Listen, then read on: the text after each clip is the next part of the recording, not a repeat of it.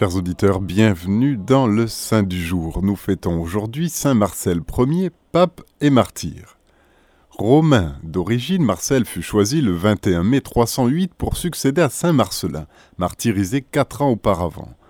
Il siégea sous le règne de Maxence cinq ans, six mois et vingt et un jours. Devenu pape, Marcel Ier n'oublia point les exemples de vertu et de courage de son prédécesseur. Il obtint d'une pieuse matrone nommée Priscille un endroit favorable pour y rétablir les catacombes nouvelles et pour pouvoir y célébrer les divins mystères à l'abri des profanations des païens. Les vingt-cinq titres de la ville de Rome furent érigés en autant de paroisses distinctes, afin que les secours de la religion fussent plus facilement distribués aux fidèles. À la faveur d'une trêve dans la persécution, Marcel s'efforça de rétablir la discipline que les troubles précédents avaient altérée.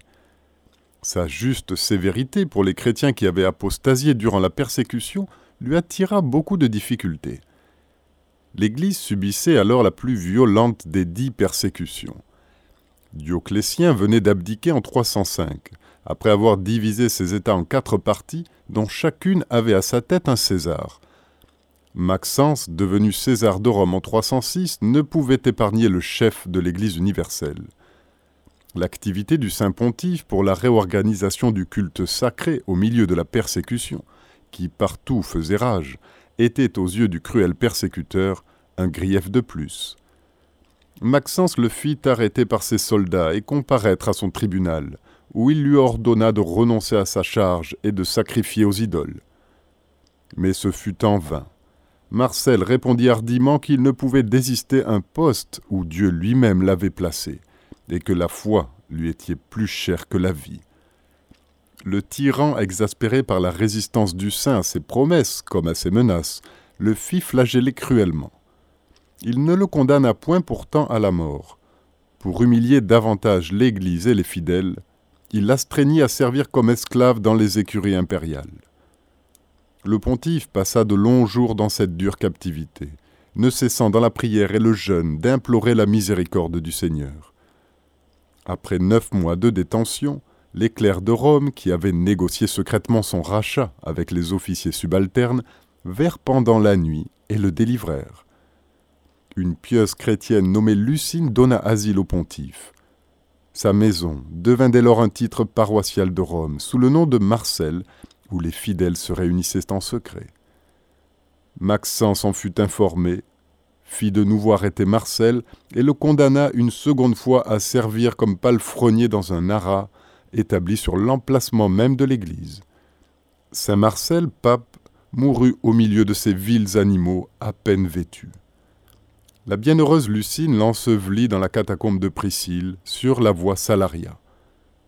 Les reliques de ce souverain pontife reposent dans l'ancienne église de son nom, illustrée par son martyr.